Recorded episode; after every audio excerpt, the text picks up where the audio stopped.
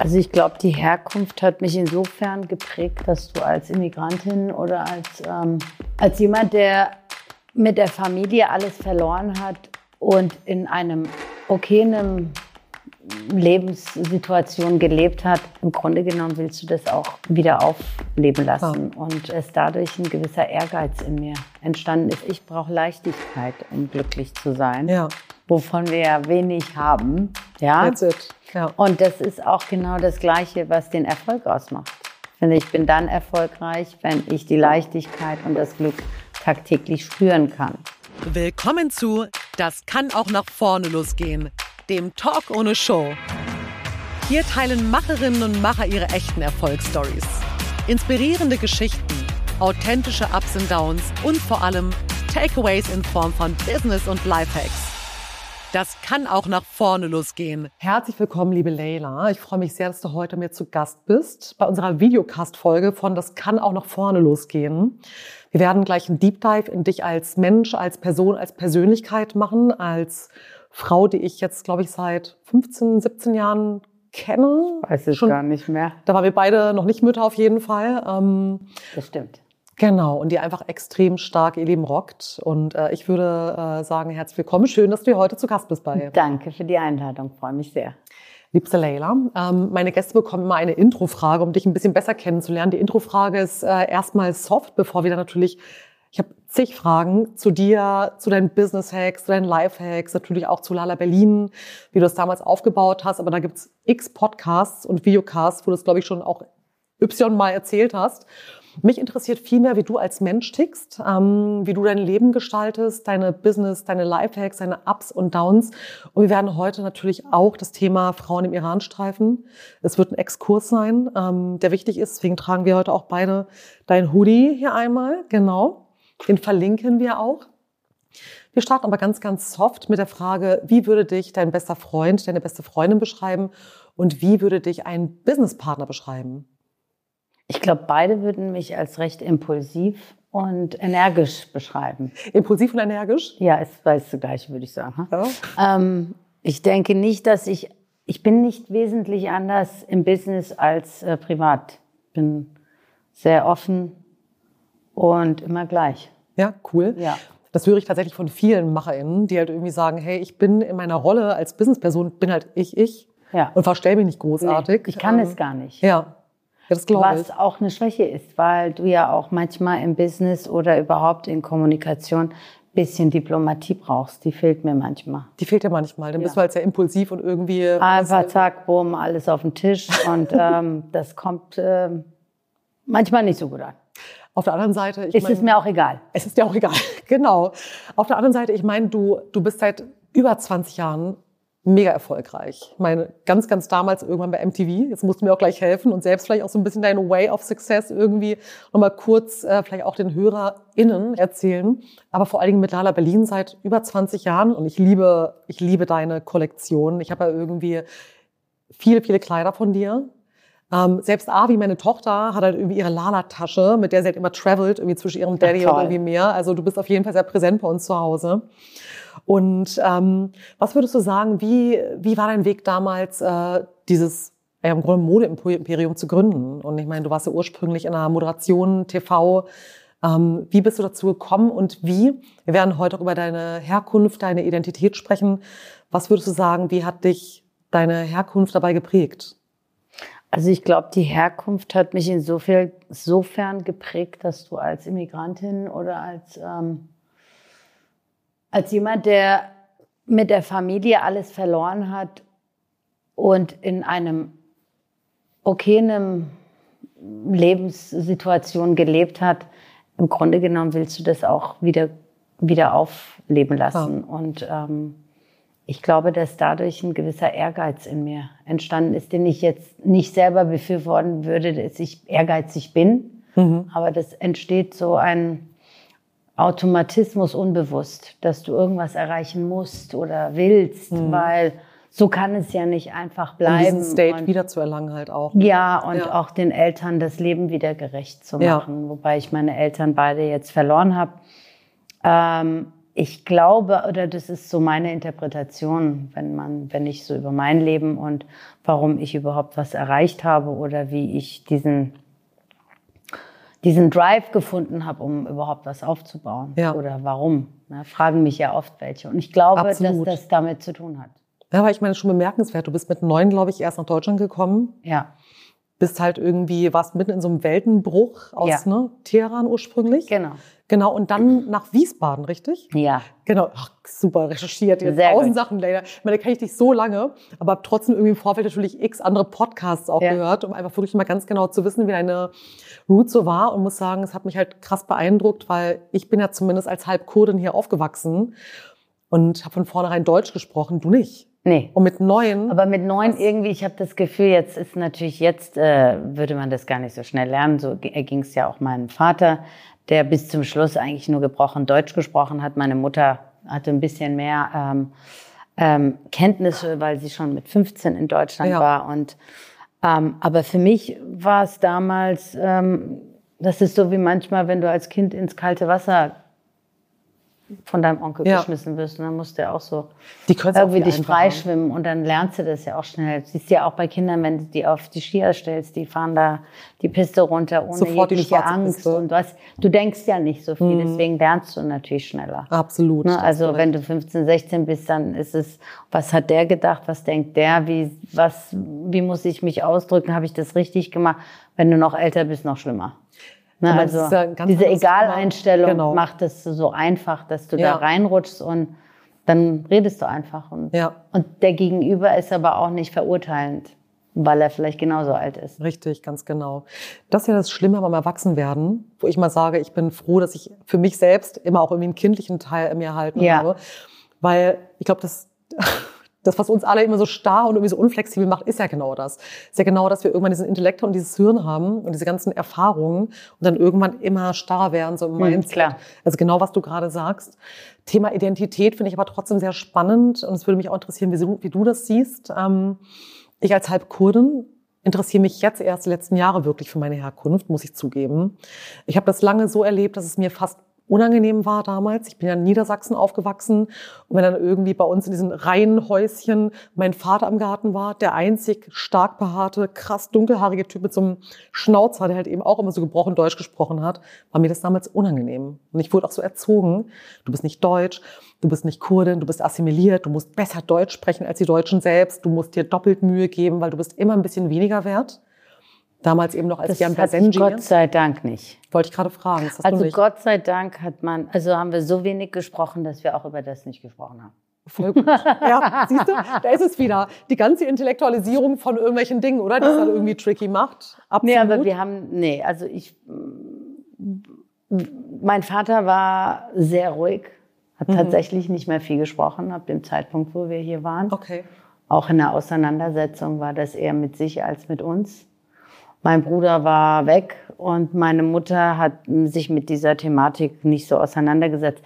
Die hat mir eigentlich eher die Kraft gegeben, selbstständig zu sein, weil ich glaube, dass sie als Frau mit der Beziehung zum Vater so nicht komplett glücklich war, aber auch keinen Weg gefunden hat, um da rauszukommen. Vor allem nicht mehr jetzt, wo sie in Deutschland war Klar. und in einer gewissen Abhängigkeit war und diese Abhängigkeit ihr immer einen Impuls gegeben hat, mich zu einer unabhängigen Frau zu erziehen. Also bist du mit einer starken Frau aufgewachsen, als, auch als Role Model, kann man so sagen. Das sehe ich ja auch schon. Ja, aber nein, sie war eigentlich stark, aber hat sich nicht stark gezeigt. Aber halt gefangen. Die war halt immer sehr schwach in ihrer Mhm. Art und Weise, sich auszudrücken. Sie war immer bedürftig. Ja? Obwohl sie sich Mhm. trotzdem in irgendeiner Form emanzipiert hat. Nur das habe ich damals natürlich alles nicht Ja. verstanden. Es ist aber auch irgendwie für diejenigen, die zuhören, jetzt einfach komplett hier aus Deutschland kommen und irgendwie in Deutschland aufgewachsen sind und auch dieses Multikulturelle nicht kennen. Es ist ja auch ein bisschen was anderes. Das äh, können viele mal gar nicht nachvollziehen, was du gerade sagst.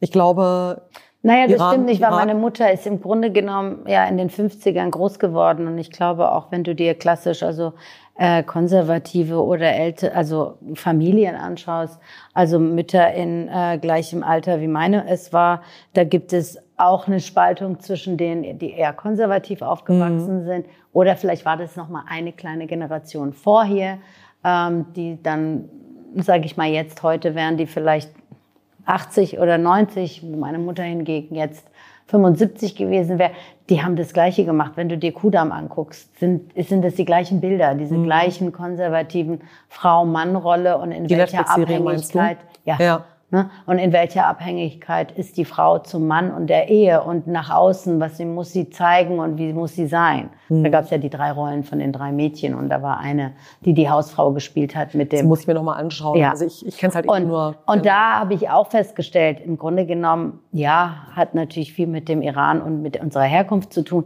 aber es hat auch damit zu tun, wie du dann aufwächst und wie offen die Eltern oder die Generation die dich dann sozusagen gelehrt hat, war, Absolut. um mit dir umzugehen, dich zu einer Frau oder zu einer Selbstständigen oder einer Frau zu machen, die der Gesellschaft ähm, gefallen muss. Dient, die der Gesellschaft dient. Genau, genau auch ein tolles Wort. Auch schön, ja. Was dienlich du, ist. Die, die Gesellschaft, genau, Gesellschaft dienlich ist. Ich meine, jetzt haben wir heute das Frauenbild. Das ist zwar eigentlich äh, eine wesentlich spätere Frage, aber wenn wir gerade schon bei dem Thema sind, ich finde es ja schon auch ziemlich tricky. Wir befinden uns in einer Gesellschaft, wir kommen auch gleich zum Thema Frauen im Iran, aber es ist natürlich auch äh, unabhängig vom Iran international. Und gerade sind wir in der Bubble hier. Hier in Berlin, in Deutschland leben wir in einer absoluten Bubble. Wenn man sich dann wiederum das Thema Frauen anguckt, und ich habe das vorhin eben auch ähm, meiner lieben äh, Praktikantin Julia gesagt, die Leila kommt, die hat gegründet zu einer Zeit, da warst du eben noch keine Gründerin, da war das Ganze noch kein Superstar-Ding, die hat die Dinge einfach durchgezogen. Ich finde es spannend zu sehen, wie äh, die Frauenwelt äh, sich da draußen gerade formiert. Also von diesem Hyperfeminismus auf der einen Seite. Und dann habe ich aber auch viel mit irgendwie Anfang 20-jährigen Frauen zu tun, die sagen, ich will aber, äh, dass äh, der Freund an meiner Seite für mich bezahlt, dass der mich ihm versorgt, dass der alles macht, dass der mit irgendwie Blumen und Diamanten am besten um die Ecke kommt. Und ich finde das super spannend, nach dieser ganzen Hyperfeminismus und wir sind alle irgendwie autonom und alle irgendwie eher, ne, yes, uh, I can do it by myself, wächst da eine zweite parallele weibliche Gesellschaft heran, die aus meiner Sicht wieder genau in die entgegengesetzte Richtung mhm. blickt. Wie, wie erlebst du das? Also es treibt das, mich wirklich um, auch gerade mit Blick auf meine Tochter, die 13 ist. So habe ich noch nicht kennengelernt.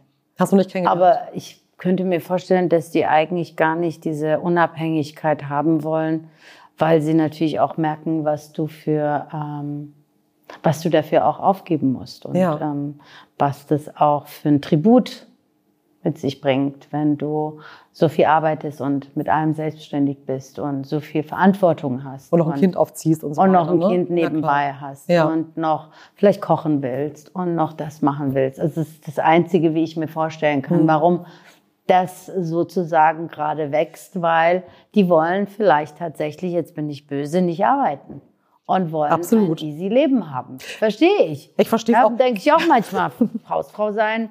Ich will jetzt keine so diskreditieren, aber cool. könnte auch äh, vielleicht ganz leicht sein. Ich musste gerade übrigens ich weiß schmunzeln. Nicht, ob ich das hinkriegen Ja, Quatsch, das, würdest du niemals hinbekommen, so wie ich dich kenne. Dass du meinen Schmunzeln gerade nicht fehlinterpretierst, weil nämlich das Thema Kochen und ich musste gerade irgendwie wirklich mich stark beherrschen, weil das Thema Kochen, das ist bei mir halt irgendwie einfach in so ähm, super SOS geile Pasta, das kriege ich hin, aber ansonsten so richtig geile Menüs und Gerichte, so in dieser Aufzählung von dir gerade war so, ah ja, check, check, ja, Kind allein, Firma, bin allein versorgen, super kochen, forget it egal. Es gibt ja, super gute Sachen. Aber weißt du, ich glaube, dass das ein natürliches Bedürfnis ist, wenn du merkst, wie deine Mutter oder die Frauen um dich herum aufwachsen und die ganze Zeit strampeln und du weißt noch von früher aus Erzählungen, die haben ja auch noch irgendwelche Märchen gelesen, wie es hätte vielleicht funktionieren sollen und so weiter und dass man doch sich nach irgendetwas anderem sehnt und ja. nicht nach der Macherin und dem Rennen und dem Richtig. Stress. Und im Leistungsdruck. In dem Im Leistungsdruck. Aber das ist das, was ich von meinem Kind mitbekomme, dass die jetzt schon Angst vor ihrer Zukunft haben, weil sie natürlich einen gewissen Lebensstandard haben, den sie sich erhalten wollen. Und der sieht nach Stress aus. Ja. Kriegt man ja auch an der nächsten Generation mit, die sich bei einem bewirbt, die wollen eigentlich gar nicht wissen, was sie verdienen, sondern die würden eigentlich ganz gerne wissen, wie viel Freizeit sie haben. Das ist tatsächlich so, die Erfahrung mache ich auch, dass die Leute eher sagen, ich möchte 20 bis 30 Stunden arbeiten, 60 Tage Urlaub, äh, genau. äh, Work-Life-Balance. Verstehe ich Tage auch alles. Urlaub, ist, das ist ich überspitze ja. es jetzt. Okay, danke. Es jetzt. 40 sind es dann, glaube ich, so im Mittel. Aber halt eher so dieser Gedanke, ähm, so dieses, diese jetzt bin ich auch ein bisschen böse, über Hyper-Consciousness. Und ich bin sehr conscious und sehr achtsam und bin, im, wenn man mich nach einer Religion fragt, eher dem Buddhismus halt verschrieben. Das ist das, was mich interessiert. Ich finde, es hat aber auch alles hier im Materiellen eine gewisse Grenze. Also ich finde, wenn du etwas haben möchtest, dann musst du es dir eben holen. Und das allein, wenn ich schon sage, ist natürlich, klingt das wahnsinnig nach Jäger und nach, nach Männlichkeit. Aber da wartet ja auch niemand auf dich, der dir irgendwas gibt oder mhm. irgendwie dir, dir bereitet, sondern es ist halt aus meiner Sicht immer ein Geben und Nehmen. Und genauso eben als jemand, der sich bei dir bewirbt oder bei mir, das ist äh, tatsächlich eine Frage der Generation. Ich wollte damit nur sagen, das ist natürlich auch eine verbrannte Generation im Sinne, dass die Vorbilder wir wiederum sind, die sich abgestrampelt und viel natürlich auch mit Stress zu tun haben. Ich glaube, dass die Zukunft mit AI wahrscheinlich ähm, so eine Leichtigkeit für alle bringen wird. Oder das ist zumindest meine Hoffnung, ja. ähm, weil ich äh, das ja immer so ein bisschen nicht verteufel, aber zur Seite schiebe und versuche das Positive zu sehen. Und das einzig Positive, das ich sehe, ist, dass das, was die meisten nicht machen wollen, dann übernommen wird und dadurch mehr Freizeitmöglichkeit für die Menschheit ist. Das könnte sein das challenge ich jetzt einmal, weil ich habe mich vor kurzem auch wieder mit äh, jungen Menschen zusammengesessen, so um die 20, 18, 19, 20, 23 und die haben richtig Schiss vor diesem ganzen Thema Chat, GPT, KI, AI, weil die einfach richtigerweise sagen, ich bin Produktdesigner und habe coole Renderings gemacht oder ich mache PR oder ich mache Social-Media-Geschichten Hello, ich programmiere Websites. Ja, es wird alles wegrasiert. Ich glaube, man sollte die Angst sowieso grundsätzlich weglegen, weil wir leben ja im Wandel und guck mal, wie viel sich jetzt in den letzten 20 Jahren alleine schon seit Bestehen, jetzt sage ich mal von Lala, sich so viel geändert hat mhm. und ähm, zum Positiven manches, manches zum Negativen und man geht da ja mit bringt auch schwierige Hürden und immer wieder, wir sind einfach in so einer Zeit, in der nichts stehen bleibt. Und, das äh, ist richtig. Und in der es einfach auch überinformiert ist und obvious einfach. Und ne? ich glaube, da kannst du auch leider an nichts festhalten. Und auch mhm. nicht an das festhalten, was du gelernt hast. Du musst flexibel mit der Situation ja, und mit dem Wandel auch umgehen können. Weil, ähm, ja, mein Gott, gibt es dann noch vielleicht äh, Rechtsanwälte oder macht das die AI, ja? Oder das wäre wunderbar, wenn das die AI könnte. Es würde viele Äs. Von halt Fall zu Fall brauchst du dann, glaube ich, doch noch jemanden, der sich jetzt auch so individuell denken kann. Ja, definitiv. Ich glaube auch, dass die Gesellschaft mehr denn je im Wandel ist. Und ich glaube auch, dass du halt einfach als absolute Skill meiner Meinung nach äh, vor allen Dingen wissen musst, wie du auf die Umstände reagierst, weil die Veränderung ist halt, es kommt total der Glückskeksspruch, die allergrößte Konstante, die wir gerade haben. Und wenn man sich darauf einrichtet und weiß, okay, ich gucke irgendwie, dass ich im Hier und Jetzt bin, einigermaßen, das bin ich übrigens auch nicht immer, auch niemals erleuchtet und habe irgendwie, ne, wiederholst tausendmal auch tausend wundervolle oder tausend, einige wundervolle Therapeuten, Coaches und Co. an meiner Seite, für die ich sehr dankbar bin, die mir auch immer helfen, mich wieder einzunorden. Mhm. Wie gehst du mit dem Thema Angst um? Also ich, du hast gerade schon erlebt, Lara. Ja, also das ist echt witzig, weil ich versuche keine Angst zu haben. Mhm. Und äh, zum ersten Mal merke ich aber äh, durch die Hormonumstellung meines Körpers äh, kommen Ängste hoch, die ich nicht mag. Ja. Und ich weiß, dass ich vorher nicht ängstlich war. Klar, wenn ich irgendwo oben, äh, ich habe Höhenangst ein bisschen. da schwitzen mir auf einmal die Füße, äh, die Hände. Ähm, da habe ich nach wie vor ein bisschen Angst. Aber ähm, ich hatte eigentlich gefühlt die letzten 25 Jahre keine Angst oder eigentlich gefühlt überhaupt keine Angst vor irgendwas, weil wenn es um den Tod geht, denke ich, wir sterben alle. Hm. Ja, wovor habe ich Angst? Äh, gefährliche Situationen, den stelle ich mich in der Form nicht. Also wenn zum Beispiel Jump, Bungee Jumping würde ich jetzt nicht machen, davor habe ich Angst. Ja, ja dass das Seil reißt.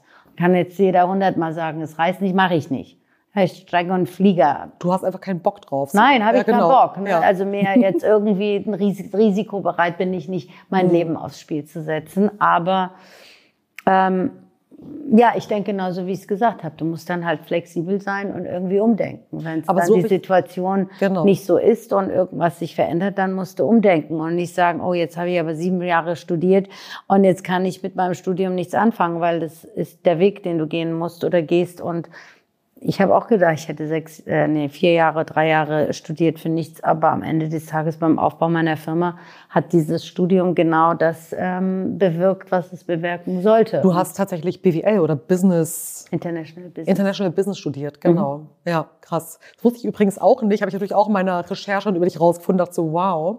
Ja. Aber ich meine, das, was du da draußen verkörperst und warum du und vor allem mit 21, mein Gott. Ja. Also ich habe ich bin ja mit 30 aufgewacht und vorher habe ich alle Züge verpasst. Also mit 21 brauchen die überhaupt gar keine Angst haben. Wer weiß, was noch alles auf die zukommt. Einmal das. Ja. Ich glaube, äh, es ist irgendwie ratsam, eh zu gucken, dass man irgendwie der Angst so gut es geht aus dem Weg geht, aber es keiner. Wer weiß, was du dann in, mit 30 machen willst oder mit 40. Ja.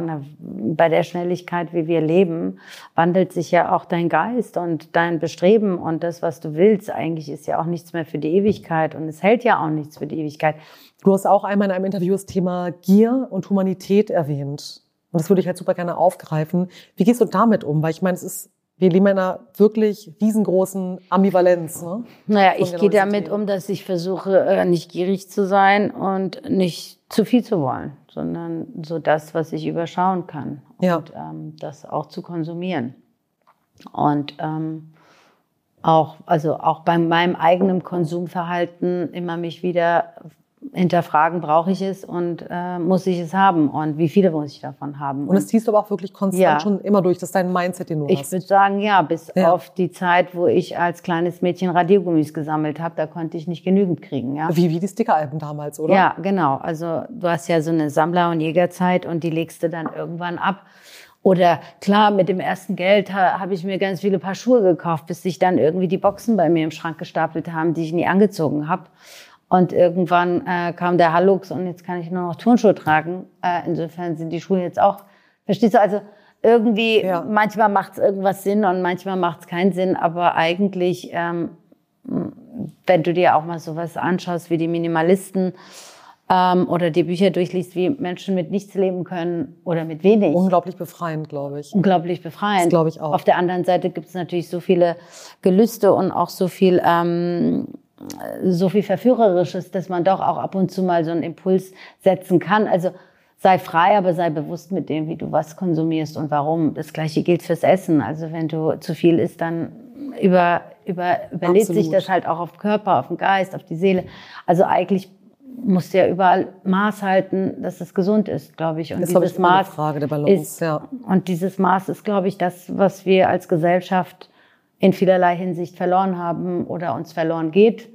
Und wir da nicht immer rückkoppeln. Und ich glaube, das ist aber wichtig, dass man das für sich zumindest erkennt oder weiß oder ne, Absolut. Ich wer glaube zu auch, viel will. Ja, manche ist ja auch gut. Ja. Ich bewundere auch Menschen, die irgendwie über das Ziel nochmal tausendfach hinausschießen, aber ist nicht meine Lebensphilosophie. ich glaube es hat auch was mit, entweder es ist dein Motor zu tun oder es ist die Angst, vor der du wegrennst. Meistens gibt es ja irgendwie wenig dazwischen. Wenn man sich dann irgendwann einpendelt, ich glaube, es ist auch eine Frage der Weisheit und der Reife irgendwann.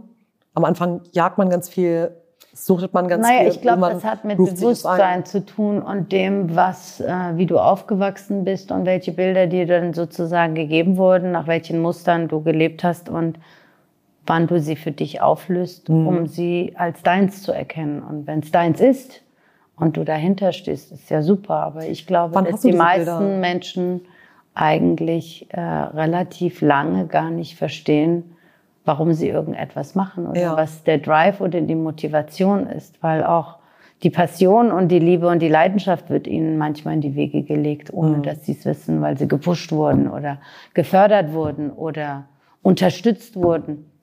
Hat auch seine Vorteile, Absolut. logisch, ja. Aber das ist nicht aus dem natürlichen. Nee, es ist nicht Es wirklich kommt nicht frei. aus dem Natürlichen, wenn Ja. deine Mutter dich getriezt hat, über zehn Jahre Klavier zu spielen, damit du der beste Pianist bist. Jetzt nur ein Beispiel. Also ich Oder die Eiskunstläuferin. Was, ja, was auch immer. Ja, genau. egal. Aber wie hast du das denn für dich herausgefiltert? Weil ich finde, ich persönlich, und ich die beobachte es sind bei vielen Freunden. nicht Pianisten geworden, glaube ich. Nee, die sind halt irgendwas anderes, haben sich extra alle Finger abgehakt, damit sie keine Pianisten dann werden Oder so, ja. müssen. Weil die anderen sind tatsächlich, das ist zum Beispiel ein Beruf, ich glaube, das ist so virtuosenmäßig. Äh, Ich doch. glaube auch. Ja. Ich glaube, die lieben es das gibt auch, auch. diese Berufe, Aber ich weiß wo genau, ein was Virtuose vor dir steht und das einfach Absolut. gerne macht. Aber was das Wichtige ist, was du gerade sagst, ja genau, du machst das aus der Freiheit heraus, aus der Leidenschaft und aus der Passion. Und ich meine, unter anderem deswegen habe ich dich heute auch eingeladen, weil so, das bist du halt für mich. Du bist unangepasst, du bist manchmal laut, du bist bunt, du bist unglaublich herzlich und. Eine Arschlockin. Du kannst Nein, bin ich nicht. Wer weiß es, Nein, bin auf ich gar nicht. keinen Fall Nein. bist du nicht. Du bist Nee. eine unglaublich herzliche Powerfrau. Aber du sagst eben auch genau das, was dir, ähm, was dir wichtig ist. Und du machst das, was du möchtest, obwohl du von den Startbedingungen her ja einfach gar nicht so komfortabel und so easy ähm, hier angekommen bist. Was würdest du sagen, wie hast du äh, herausgefunden, was du wirklich machen möchtest aus dir heraus, ungeachtet von dem, was du gerade gesagt Durch einen hast? Bruch. Durch einen Bruch, weil ich habe mich abge, also ich habe äh, studiert für meine Eltern, weil wer wollte denn jetzt BWL studieren? Ich auf jeden Fall nicht. Ja, ich wollte eigentlich Schauspielerin so werden, dann wollte ich Innenarchitektur studieren. Mein äh, war ich jetzt nicht talentiert genug, also die Mappe hat jetzt da jetzt nicht gesiegt. Mhm. Ähm, da hat man auch vorher jetzt nicht so. Wir haben kein Foto für dich. Nee, genau, gab es keine Mappe. Die Mappe war jetzt nicht so stark, also konnte ich auch keine Innenarchitektur studieren. Also alles war eher kreativ, ne? Mhm. Und, hatte, und am Ende habe ich dann BWL studiert, weil meine Mutter meinte, das ist vernünftig, das ist gut, komm, mach das mal. Und ich so, ja gut. Aber da war ich jetzt nicht wirklich mit Herz und Seele dabei, habe es natürlich aus Pflichtbewusstsein zu Ende geführt. Und erst als ich mich dann wirklich durchgearbeitet hatte und abgerackert hatte, im wahrsten Sinne des Wortes, und irgendwann desillusioniert war mit der Welt, in der ich da eigentlich gearbeitet habe und wie die wie der Umgang auch war und was mit meinem Einsatz und meiner Liebe und meinem bewusst, also Loyalität der Firma auch einfach oder dem, ich weiß gar nicht, wie man das nennt, Professionalität, wenn man einen Job anfängt, ja, macht man den. Und auch, Integrität, ja. Loyalität ist In, im Grunde genommen. Ja, ne? Integrität, ne, macht man einfach. Das ist halt, von irgendwas muss man erleben und ja. das wird mir nicht geschenkt, also muss ich mich auch dafür bemühen, so, so Pflichtbewusstsein. Ne? Ja. Und ähm, irgendwann kam das zu Bruch. Und dieser Bruch hat eigentlich ähm, den Rebellen in mir geweckt, zu sagen, Spannend, ja. ja fickt euch alle, ich mache jetzt, was ich will. Ja. Ich höre jetzt nicht auf meine Eltern, ich höre jetzt nicht auf das, was die anderen sagen. Und wenn das jetzt einfach ist, dass ich anfange zu stricken und dann habe ich angefangen zu stricken und dann hat, hat das eine das andere ergeben. Und so ist es dann so gewachsen. Und klar konnte ich dann alle Etappen meines Lebens sozusagen mit einbinden und dann auch da ganz gut einsetzen. Mhm. Und Dankbarkeit zeigen gegenüber meinen Eltern, die mich doch gezwungen haben, BWL zu studieren, was mir natürlich am Anfang beim Aufbau irre, irre geholfen hat, ja, so, weil ich ja. natürlich äh, sehr viel wusste und sehr viel auch umsetzen konnte von dem, was ich gelernt hatte. Und so ist Lala Berlin ja auch gestartet, ne? Ja. Mit Pulswärmern damals. Genau. Ne? Genau. Bis hin halt irgendwie wirklich zu den Kollektionen, die, glaube ich, viele, die jetzt hier zuhören, zusehen, äh, kennen mit den, ich sag immer PLO muss, aber stimmt ja gar nicht. Nee. Es wird, wird anders genannt, genau. Das ist ein Q4. Q4, das, genau. genau. Kommt eigentlich auch aus... Äh, aus der kurdischen Ecke. Das müsste ich eigentlich wissen, meinst du, ne? Ich weiß. Das solltest du vielleicht wissen. Aber ich bin ja Kommt nicht nur aus der, der Also die Geschichte liegt zweieinhalbtausend Jahre zurück, mhm. dass es dieses Tuch mit diesem Webmuster gibt. Im alten Mesopotamien wurde das schon damals äh, so weitergereicht und ist dann halt in der, weißt du, in unserem Landesebenen da einfach groß geworden mhm. und hat auch seinen Weg nach Palästina gefunden und auch weiter woanders hin. Es wird ja überall getragen in verschiedenen ja. Farben. Und ähm, ja, das ist halt sozusagen Teil meiner Geschichte. Ich bin damit auch, ich meine, wir haben sehr viele kurdische Menschen auf den Straßen vom Iran. Und ähm, mein Vater hat es auch mal als Turban getragen. Mein Vater hatte immer so eine Rastiland-Mütze mit ja. so einem gelben Visier, was so durchgeschimmert hat. Ja. Und hat da darüber seinen Turban gebunden, eben auch mit diesem Kufir-Tuch mit verschiedensten Tüchern, ja. die ein bisschen abgewetzt waren und saß dann so vor seinem Computer. Genau. Also so richtig, wie man sich halt einfach vorstellt. Ja. Ja, und ich meine, das ist halt eins seiner äh, prominentesten, das prominente Muster, was eben ja. Lala Berlin ausmacht. Hm, Leila, wenn du jetzt irgendwie so zurückgehst ähm, und gerade wenn wir uns auch dem Iran jetzt einmal nähern, ähm, und ich komme auch gleich noch zu deiner Down, deiner Up-Story, weil es geht ja auch immer darum, deine Business- und Lifehacks zu extrahieren. Aber das Thema Iran, wenn wir jetzt auch gerade schon beim Q4-Muster sind, Mesopotamien und, äh, und Co., ähm, wie, wie sehr bewegt dich das, äh, das Thema gerade? Sehr. Also du setzt dich ja ähm, auch aktiv dafür ein, jetzt hier ja. zum Beispiel, indem du Spenden sammelst. Genau. Also es bewegt mich irre und hat mich natürlich letztes Jahr September irre getroffen. Getroffen jetzt nicht im negativen Sinne, ne, getroffen, weil es auf einmal, ich habe letztes Jahr auch meine Mutter verloren. Ähm, da bricht ja schon mal so eine, so eine Linie mit deiner Vergangenheit ab, mhm. weil deine Mutter ist weg, mein Vater ist schon vor 15 Jahren. Also sind die Eltern, warum wir überhaupt nach Deutschland sind oder der Grund, warum wir nach Deutschland sind, war die Revolution vor 42 Jahren. Und deswegen mussten meine Eltern flüchten und auf vieles verzichten. Und auf einmal holte ich das alles an. Mhm. Warum, weshalb, wieso? Und dann kommt die Hoffnung. Die Hoffnung, dass sich das jetzt diesmal wandelt und dass es anders wird und dass es zum Positiven aufgeht und dass das alles einen Grund hatte, warum all das, der Verzicht, das Leiden, ähm, nicht nur meiner Eltern und dann festzustellen in dieser Diaspora, wo du vielen begegnest, ähm, dass alle oder viele ähnliche Gedanken und Situationen erlebt haben und auch ähnliches Leid. Ja. Und äh, deswegen hat das, äh, nimmt dich das immens mit, mhm. unabhängig von dem, was eigentlich jeden von uns mit und bewegen sollte, was für eine Ungerechtigkeit Absolut. da ab. Also das sind jetzt nur meine persönlichen Eindrücke, die mit meiner Geschichte behaftet sind. Aber ich glaube, das, was da unten passiert, wie man mit Menschen, nicht nur mit den Frauen, sondern allgemein mit den Menschen umgeht und wie man ein ganzes Land ausbeutet äh, in der Form. Ähm, ich denke, dass wenn das irgendwie jemanden nicht betrifft, dann habe ich das Gefühl, ist er vielleicht gar kein Mensch, der das nachfühlen kann, was da passiert. Es hat auch viel mit Weggucken zu tun und mit Medienberichterstattung, mit ja. Filtern, mit Algorithmen, also vielleicht Mini-Exkurs, aber dann ähm, auch wirklich einmal auch wirklich dem Iran ähm, auch die Plattform geben. Meine Familie hat in Bagdad gelebt ähm, und im Zuge des Golfkriegs, vor dem Golfkrieg war ich noch da, bei meinen Tanten, bei meinem Onkel und so weiter. Und wenn ich als Kind mich daran erinnere, hier in Deutschland, die Berichterstattung über den Golfkrieg damals, und mein Vater wird natürlich eine Satellitenschüssel, um das ganze Bild über das Migrantenhaushalts irgendwie zu bedienen, riesige Satellitenschüssel. Dann habe ich BBC, Al Jazeera, Media TV, die Tagesthemen und so weiter geschaut, also verschiedenste Sender und ein und derselbe Senfgasangriff in vier, fünf verschiedenen Berichterstattungen von spielende Kinder im Garten, Sonne, alle sind glücklich, Mutter mit Schaum äh, vor dem Mund und Kind tot im Garten und so weiter.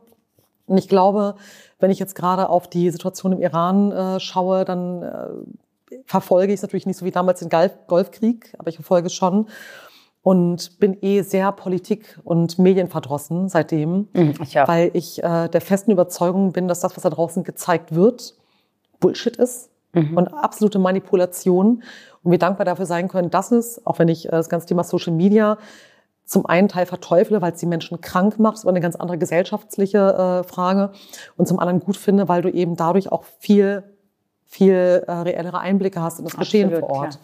Genau. Und ich meine, wenn, wenn jetzt irgendwie Menschen zuhören, die es interessiert, und ich bin sehr dafür, dass halt einfach auch der Blick geöffnet wird, was würdest du raten, welche Kanäle welche Seiten man sich anschauen soll, um wirklich zu erfahren, was da vor Ort gerade los ist und was kann man tun. Was können wir tun, abseits von natürlich Spenden aufrufen, abseits von nicht weggucken, abseits von sich auch hier irgendwie stark machen, auch im Kleinen finde ich immer. Was ich ja glaube grundsätzlich ist, das ist ja jetzt ein, sag ich mal, ein Kampf, der geführt wird, angeführt von Frauen, die das sozusagen ähm, angeführt haben, wo aber jetzt das gesamte Volk dahinter ist und das Ganze stützt. Ich glaube ähm, nach wie vor, wenn man es schafft, mit unserer Kraft und der, die zu unterstützen und diesen Kampf zu gewinnen, hat man das tatsächlich nicht nur für den Iran gemacht, sondern für alle Frauen und unterdrückten mhm. Gesellschaften, die da drumherum sitzen. Absolut, ja. Und wie man jetzt helfen kann, welche Kanäle du dir. Ich bin ehrlich gesagt genauso verdrossen wie du, also bin ich nur auf Instagram-Kanälen und da gibt es diverse ähm, vertrauensvolle. Aber ich habe jetzt angefangen, sehr viele Journalistinnen wie die Gilda Sahibi, äh, Dusen Tekal, ja. ne, also Aktivistinnen ja. ähm, einfach zu folgen und zu gucken und auch äh, so dann wiederum für mich zu differenzieren, was mag ich daraus und was höre ich daraus und was poste ich, reposte ich und was ergibt sich da. Mhm. Ne, weil es sind ja auch trotzdem sehr viele Meinungen, die überall. Absolut. Und es ist unglaublich vielschichtig. Und ja. das Fiese an der ganzen Nummer, und es ist ja nicht nur irgendwie jetzt der, ähm, ja, das, was im Iran passiert, die Ukraine, was in den letzten Jahren äh, passiert ist weltweit. Ich meine, wenn man sich irgendwie einmal international umschaut, und äh, da wiederhole ich mich, ähm, aber Aldous Huxley, Brave New World, also ein Werk, ein Philosoph, ein abgefahrener Utopist, der die Leute so in Schach gehalten hat damals in dieser Gesellschaft. Der hat so eine Utopie äh, gezeichnet und ich finde, da befinden wir uns tatsächlich auch gerade wieder, in der die Menschen über Soma, eine Droge im Trinkwasser und über ganz, ganz viel äh, Berichterstattung und Co. und alle möglichen Ablenkungsmanöver so von dem abgelenkt wurden, was eigentlich gerade um sie herum passiert. Ich finde, ein Stück weit ist das gerade der jetzige Zustand, in dem wir uns befinden. Wir sind so overinfluenced von lauter, also von, sorry, Bullshit, der draußen passiert, von Leuten, die halt irgendwie so vor die Kamera laufen und irgendwie zum x Mal irgendwie irgendwas zeigen. Ich will das gar nicht verteufeln, Ja, ja, ich aber es ist, schon, was du weißt, was ich meine. Die Non-Reality in der. Dieses, ja, dieses Superficial-Ding, weißt du? Und das ist natürlich auch, ist ja auch so. eine Non-Reality. Also das ist ja oft leiden diese Menschen ja auch im Hintergrund und ist ja nur eine, so eine, ist ja eine Momentaufnahme. Richtig. Aber das ist so ein bisschen die Gesellschaft, die ich halt irgendwie sorgenvoll beobachte. Aus Oberflächlichkeit, aus gerade in, in Richtung der jungen Mädchen und Kids. Ähm, hey, ich kann irgendwie, ich muss alles sein und muss alles werden heutzutage.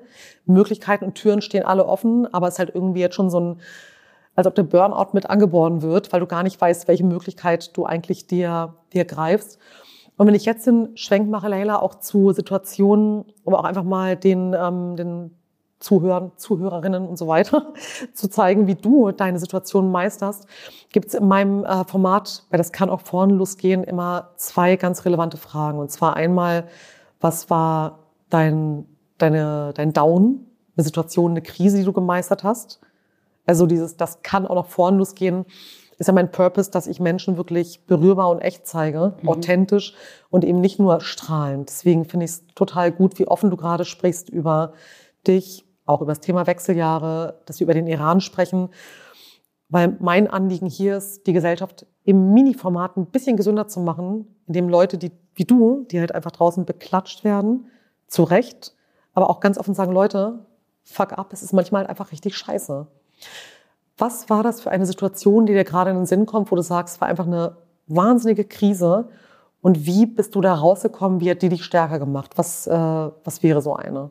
Ja gut, also die letzten zweieinhalb Jahre waren, glaube ich, für niemanden leicht. Also Absolut. da muss ich ehrlich sagen, da habe ich einige Downs erlebt, vor allem mit dem Verlust der, also es hat sich ja bei mir wahnsinnig viel geballt. Ähm, Trennung privat, Verlust der Mutter, also Covid kam, Verlust der Mutter. Das eine ist halt Business, das andere ist privat, aber es hat sich bei mir alles zusammengeballt. Meine Hüfte operiert und so viele verschiedene Aspekte meines Lebens ist auf einmal alles so zusammengetroffen und hat einfach diesen ellenlangen Zug nicht ab, weißt du, abfahren lassen. Es wurde immer länger und länger und länger und ähm, das ähm, war eine Situation, die oder ich würde sagen, man und jetzt kommen die Hormone dazu. Ich glaube, das muss ich ehrlich sagen, ist für mich innerhalb der letzten Jahre bisher das Schwierigste gewesen, ähm, nicht zu wissen, was da eigentlich auf dich zukommt und auf einmal mittendrin zu sein. Aber ich glaube jetzt da eine Situation, die wichtig war, ähm, in der ich, ähm, naja, es gab, also ich glaube während der Entstehung und ähm, auch im Verlauf gab es viele Situationen, die einfach nicht was- so gut waren. und was hat dir da immer geholfen? Das ist immer dann, wenn du Krisen mit der Firma hattest oder Ja. nicht mehr wusstest, oh, okay, wie helfe ich mir? Oder es gab viele Augenblicke, wo ich auch mit dem Business einfach überfordert war, weil ich dann irgendwie auch das Betriebswirtschaftsstudium nicht mehr anwenden konnte Mhm. oder zwiegespalten war zwischen meiner Kreativität, die ich ja eigentlich so in mir habe, und dem Business-Part Mhm. und wollte es auch nicht vereinen, ja, und ähm, nach außen immer ähm, etwas abzugeben äh, und aber gar nicht das zu fühlen. Also das sind, glaube ich, so die Momente, wo So du dann, Widersprüchlichkeiten. ja, wo du Ja. dann auf einmal eine Krise hast und und lebst aber ja auch nicht in der idealen Welt, wo alles dann sich löst oder so. Du musst dann Lösungen suchen Mhm. und dafür nochmal Einsatz bringen, obwohl du eigentlich schon denkst, oh, jetzt habe ich aber keine Lust mehr. Genau. Oder jetzt kann ich nicht. Oder das kann ich mir jetzt eigentlich nicht noch antun. Und dann musst du aber die Kraft aufbringen und die bringst du auch irgendwie auf. Frag mich nicht wie, Also das ist dein Durchhaltevermögen, dass du halt einfach sagst, ich mache das Ja, jetzt hier unstoppable. So Und dieses. Pflichtgefühl, was ich vorhin schon Ja, beschrieben genau. habe, dieses Pflichtgefühl ähm, dir gegenüber, deiner Umwelt und den Menschen, für die du ja auch irgendwo verantwortlich bist. Ja, Mhm. So eine Loyalität auch. ja also ich meine, ich habe ein Kind, ich habe Mitarbeiter, ja, jetzt nenne ich mein Kind mal als erstes. Und du bist Alleinversorgerin, das Ja, muss man auch mal ja, ganz klar ja, sagen, ja, weil also wirklich Hut ab, denn Na, an also der Stelle hast du Mitarbeiter Genau, und äh, und das kannst du ja dann einfach nicht alles Mhm. fallen lassen und sagen, ach, weißt du was, macht mir jetzt keinen Spaß, ich gehe jetzt, ja, oder das ist mir zu viel, ich gehe jetzt und dieses zu viel ist, äh, finde ich, Und das muss man, glaube ich, als Unternehmerin oder du musst immer wissen, was du gut kannst und nicht gut kannst und dich wappnen Mhm. mit den richtigen Menschen, die das, was du nicht gut kannst, ersetzen. komplementär fühlen. Absolut. Leila, wenn du das gerade erzählst mit dieser Überverantwortlichkeit, da kommt mir natürlich sofort die Frage auf, wie sorgst du gut für dich? Also was machst du, damit du halt in deiner Power auch bleibst? Also die letzten Jahre, also die letzten eineinhalb Jahre ging vieles schief mit der Versorgung meinerseits, aber ich ernähre mich ziemlich gut. Mhm. Ähm, ich äh, versuche alle Mikronährstoffe, die mir fehlen. Ähm, ich mache alle paar Wochen, Monate Tests. Ähm, Super gut. also ob es ein Spucktest, äh, also diverse Tests mache ich, äh, um also so zu schauen, was mir fehlt, damit äh, sozusagen innerlich alles au- sauber, ordentlich abgearbeitet ist. Und ähm, ich habe eigentlich auch immer entweder eine Ayurveda-Kur gemacht Mhm. oder eine Detox-Tour, äh, Kur. Das Kur ist auch gut. Saftfasten. Oder in der Klinik gewesen Mhm. oder auch mal ähm, ja, Milch und Brötchen kann ich ja nicht, ähm, weil ich kann weder Milch noch Brötchen. Aber im Grunde genommen ja Saftheilung. Also du lebst halt sehr bewusst einfach. Und du achtest da, ich meine, das ist ja. Ja. schon mehr als die meisten Menschen da draußen machen. Von Ayurveda bis hin irgendwie zu das ganze Biohacking. Ich habe mich auch gerade schon geschaut und mich die ganze Zeit gefragt, ob es ein Ring, den du trägst, so ein Ura oder Una-Ring ist. nein, nein, nein, nein. Aber ich, es liegt auch daran, dass äh, mein Körper das irgendwann selber gesagt hat. Er hat gesagt, du, du verträgst nichts mehr. Und hatte ich, äh, ne, hatte ich Schwierigkeiten mit meiner eigenen Gesundheit im Sinne von, dass ich dann entweder einen Blähbauch hatte oder irgendetwas. Mhm. Und ähm, da fängst du schon an, weil du eigentlich auch lange gut gesund leben willst. Meine Mutter hat das auch immer sehr betont, wie Ja. wichtig das ist, gesund Absolut, zu sein. absolut. Und die lag mir immer in Ohren mit gesundem Essen, auch wenn die was gekocht hat, ist super gesund. Ist gar kein Ja. Fett drin. Da ist gar kein Salz dran. Okay, Immer. Also Sehr, das sehr waren so gut. immer diese Sprüche. Ist sehr gesund. Sehr gesund. Das- sehr ist- Das gesund. ist für dich, genau. Sehr gesund, nimm es. Also okay, dann halte ich mal fest, eine deiner Hacks, wenn es schwierige Situationen gibt, ist auf jeden Fall deine, dein Verantwortungsbewusstsein, dass du eine absolute Durchsetzungsstärke halt hast und dich einfach nicht stoppen lässt. Du stehst dann ein für das, was du da tust, ob es jetzt eine Organisation, eine Company, dein Kind ist, deine Verantwortlichkeit, deine Mitarbeiter. Das drückt ja schon sehr deine humanitäre Art aus, wie du auf das Leben blickst. Weil das macht man ja dann, wenn auch Emotionen und Bindung da sind und du jemanden nicht im Stich lassen möchtest. Ja. Es beruhigt mich aber auch sehr zu hören, dass du dich gut um dich kümmern kannst. Wenn du jetzt Aber man, man ist schon immer an letzter Stelle, muss man auch Ja. sagen. Ne? Also du bist nicht an erster Stelle selber, leider, weil ich glaube, das ist eigentlich das Wichtigste. Aber das ist auch etwas, was man erst lernen muss. Zumindest bin ich damit nicht aufgewachsen, weil es hieß ja, wenn man zu viel an sich denkt, ist man ein Ego.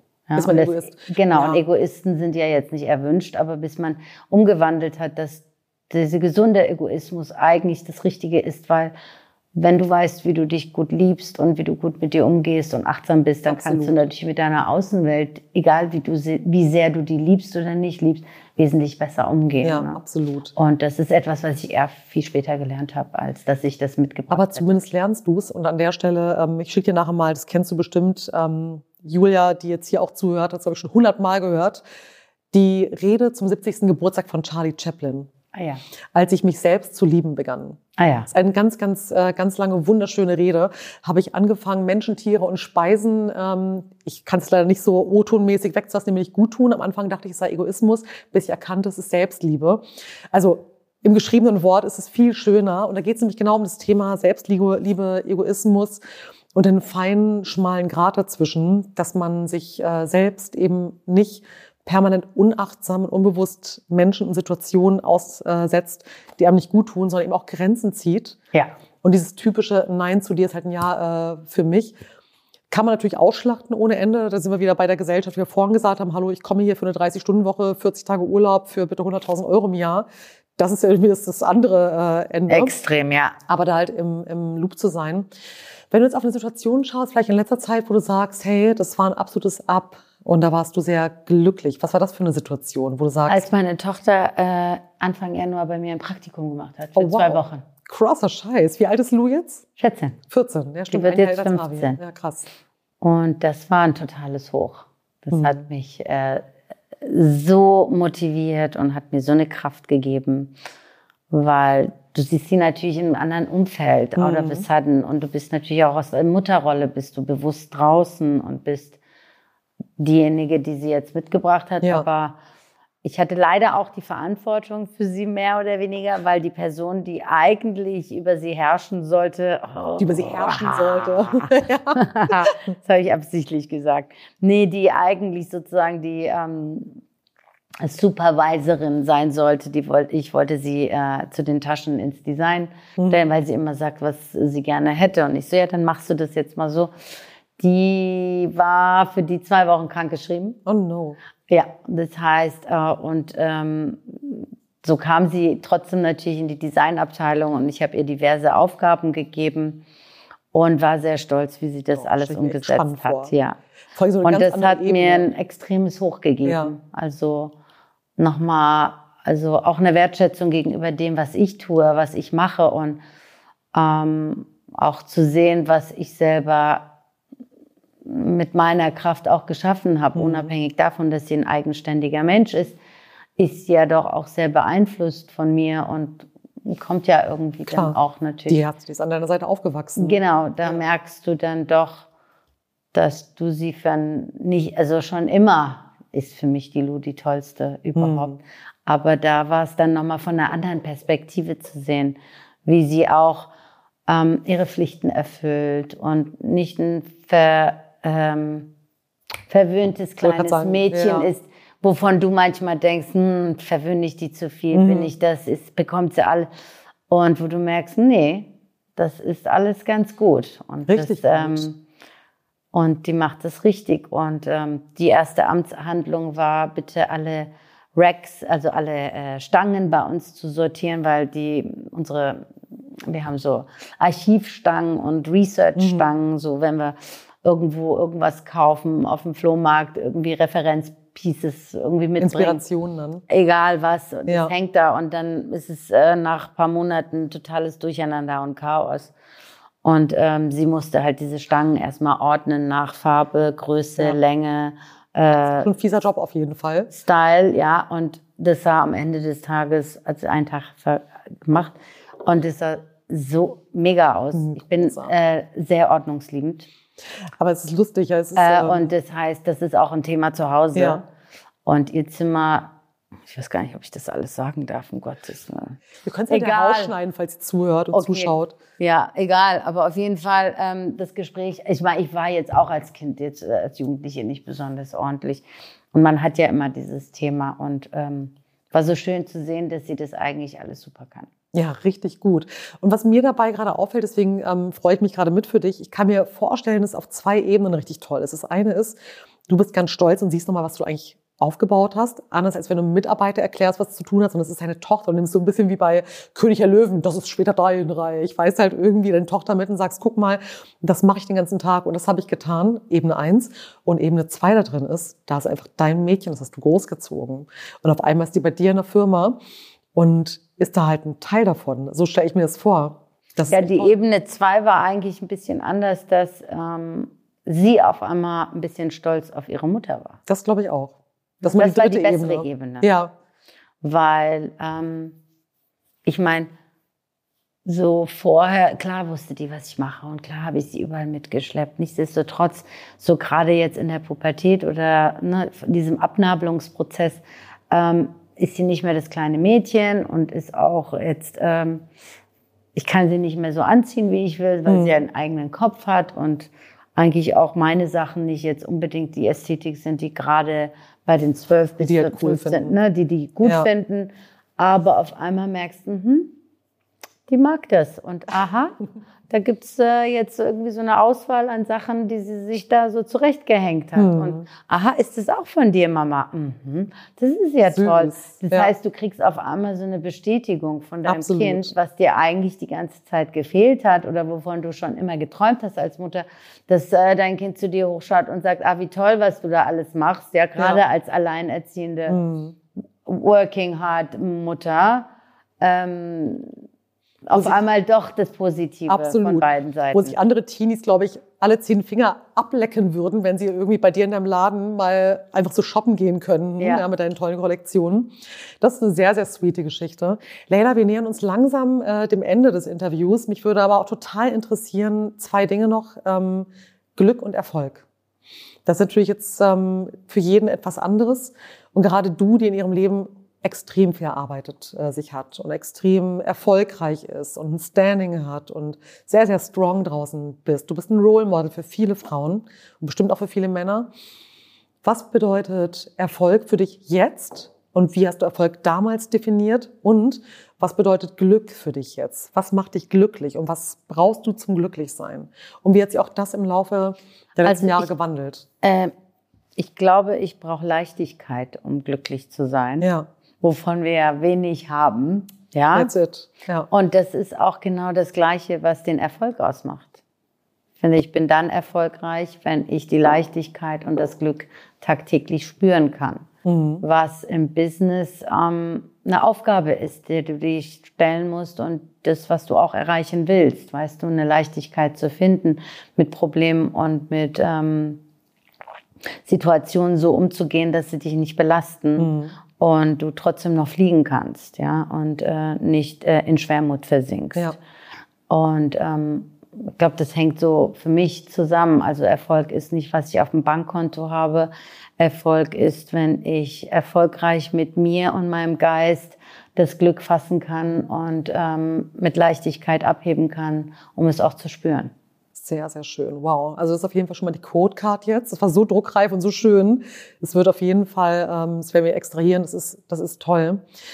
Das ist natürlich aber auch nicht immer so einfach zu generieren. Nein. Ähm, und ich kann auch nicht sagen, dass genau. ich 99 Prozent glücklich bin. Auf gar keinen Fall, weil wir leben in einer realen Welt und Absolut. es gibt jeden Tag ein Auf und Ab, was einen zermürbt. Nur ähm, diesen richtigen Weg der Balance zu finden, das ist, glaube ich, so das Wichtigste, woran ich immer wieder arbeite, um nicht in diese tiefen Löcher Ja. und Täler zu wandern und mit Sachen leichter umgehen zu können. Und ähm, da Mhm. Danke, dass du das irgendwie. auch so sagst, genau, weil ich glaube, das ist auch mein Irrglaube, dieses FOMO, dass man denkt, man müsste irgendwann Was ist fertig FOMO sein. nochmal? Fear of Missing Out. Ach so. Dieses, oh mein Gott, und ich bin immer noch nicht so weit und ich habe immer noch nicht meditieren gelernt, ich bin immer noch nicht leicht, ich bin immer noch nicht glücklich, immer noch nicht erfolgreich. Und es hatten wir vorne auch schon einmal Veränderungen. Und ich glaube, dass es halt immer dieses Wellensurfen ist. Es ist nicht immer leicht, es ist nicht immer cozy und geil, weder in einer Beziehung noch irgendwie im Job.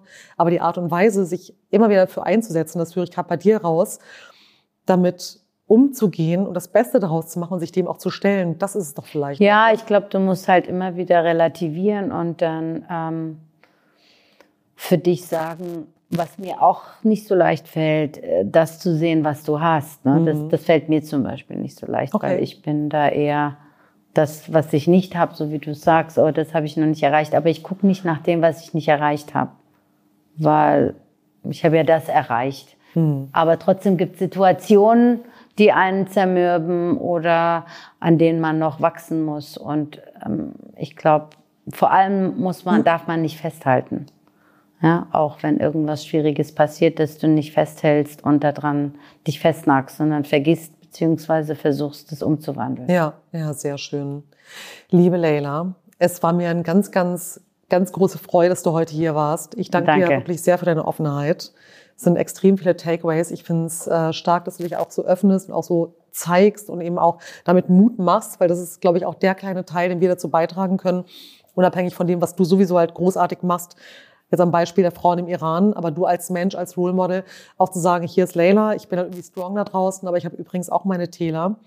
Meine letzte Frage ist normalerweise meine nicht ganz so ernst gemeinte, aber ich habe mich heute dazu entschieden, dass ich einfach sage, die letzte Frage gehört auch dem Iran und den Frauen. Also wenn es etwas gibt, was du als Message gerne noch ähm, hier sagen möchtest, dann würde ich sagen, das letzte Wort für dich und für die Frauen im Iran.